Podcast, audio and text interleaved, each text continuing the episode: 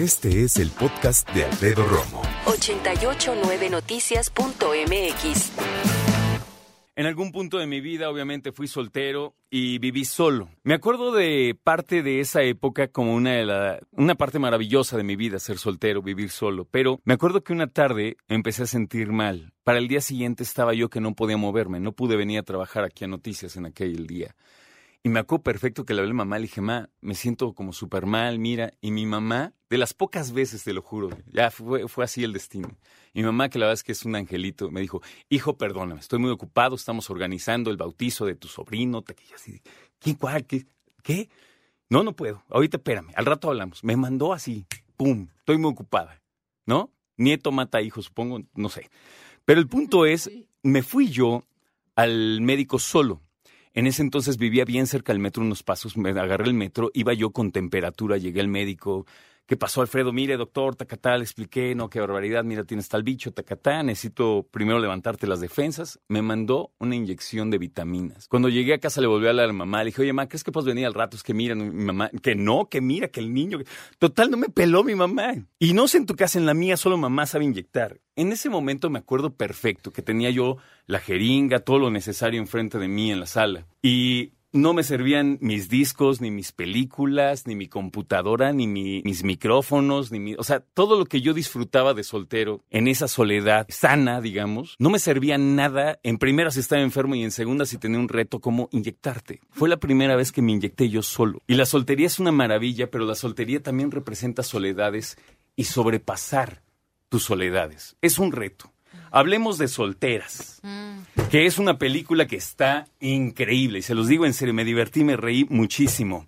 Primero que nada, Cassandra Chianguerotti, qué gusto conocerte y bienvenida. Muchas gracias, un gusto estar aquí. Gabriela de la Garza, qué gusto recibirte otra vez en cabina. Igualmente, gracias por el espacio. Luis Javier Enaine, director y escritor de parte del guion también. Bienvenido, Luis Javier. Gracias, Alfredo, por tenernos aquí. Bienvenidos. Oigan, me gustó muchísimo, hacen un trabajo extraordinario. ¿Cómo comenzó el proyecto, Luis Javier, porfa? El proyecto comenzó con una inquietud de, de retratar justo la presión social por casarse, ¿no? la presión social que ejerce esto sobre muchas mujeres, muchos hombres también, aunque eso sea cierto. Y yo habiendo trabajado con, con Cassandra en Tiempos Felices, mi primera película, queríamos como contar esto desde un punto de vista femenino, ¿no? Y, y, la indicada básicamente pues era ella para hacerlo. ¿Qué tal te pareció el reto cuando te lo plantearon, Cassandra? Muy grande, era un reto muy grande. Este era un personaje que pues cuando lo leí dije, ah, esto está muy divertido y, le, no le sugería como a, Luis Javier como frases y cosas que me imaginaba que podía decir el personaje. Y luego ya cuando empezamos a filmar la película lo empecé a sufrir horrible porque me daba mucha angustia la soledad que justamente vivía el personaje y esta presión que ella sentía por ganar este juego de casarse. Y pues fue un reto, la verdad, como acordarme que estábamos haciendo una comedia durante el rodaje. Gaby de la Garza, que hace un papel también buenísimo, muy divertido y que la verdad, y les decía ahorita en el descanso, que creo que es una película que promete mucho, que es muy divertida. ¿Es algo parecido a lo que habías hecho en cuestión de personajes anteriormente, Gaby? Pues no lo siento así, no, para nada. Para, para empezar, es la primera vez que hago comedia en el cine. Me había tocado hacer comedia en teatro, pero es la primera vez que hago comedia. Y además con un humor particular, ¿no? No es el típico humor que, o el, que, el humor que hemos estado, estado acostumbrados a ver en el cine.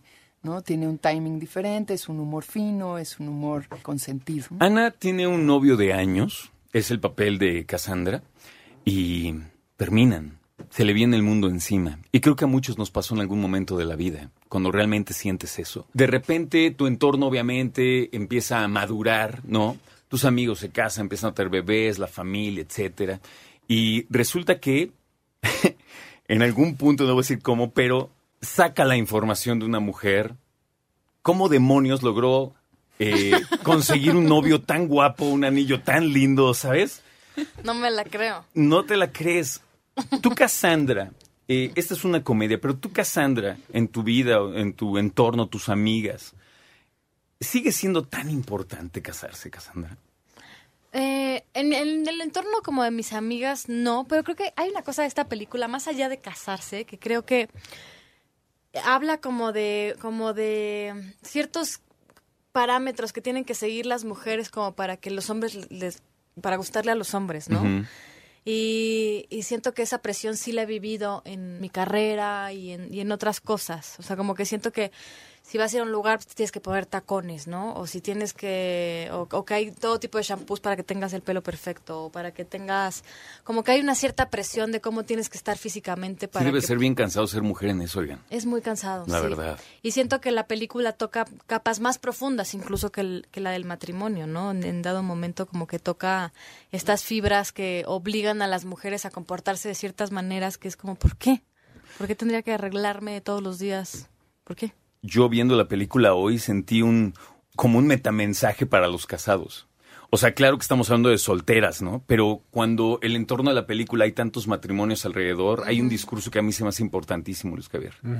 Sí, sí, sí lo hay. Sí, se fue medio a propósito. Sí, sí, sí, por supuesto. Ah, Es- qué es- hijo. Justo la idea es, o sea, este personaje, el de Ana, pues está como presionado por su familia y por este, por sus amigas y todo, pero también quisimos retratar que no el casarse tampoco significa que, que te vas a casar y todo va a estar perfecto, Exacto. ¿no? Es como todo, todo tiene su complejidad y todo tiene sus dificultades y hay que trabajar para, para estar bien en pareja.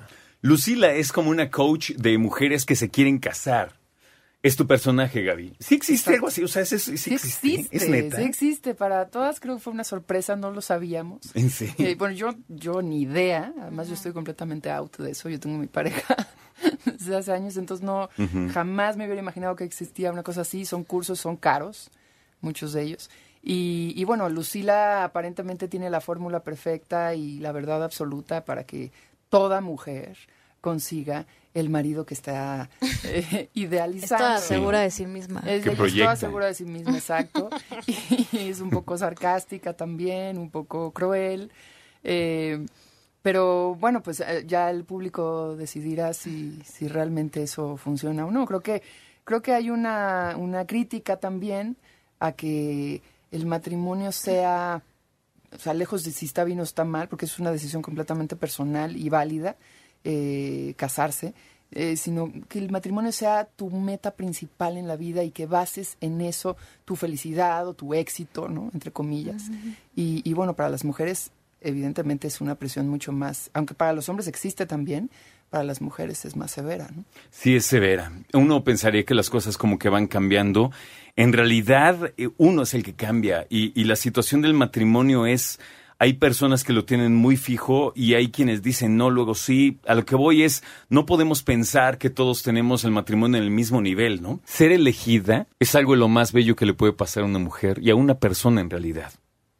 Y en ese sentido, Solteras toca esas fibras de las mujeres que dicen, es que yo sí quiero esa vida.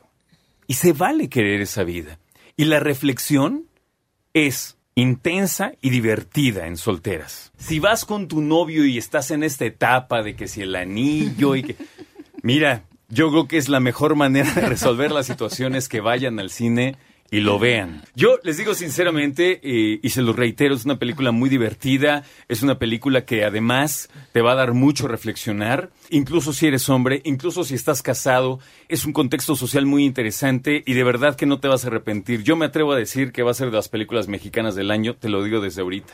Está muy bien hecha, muy fluida y la verdad es que yo la pasé muy bien. Así que a los tres lo mejor, a todo el reparto, a todo el equipo, muchas felicidades. Muchas gracias. Los Gracias. esperamos juntos o individualmente con sus próximos proyectos. Muchas gracias. Escucha a Alfredo Romo donde quieras, cuando quieras. El podcast de Alfredo Romo en 889noticias.mx.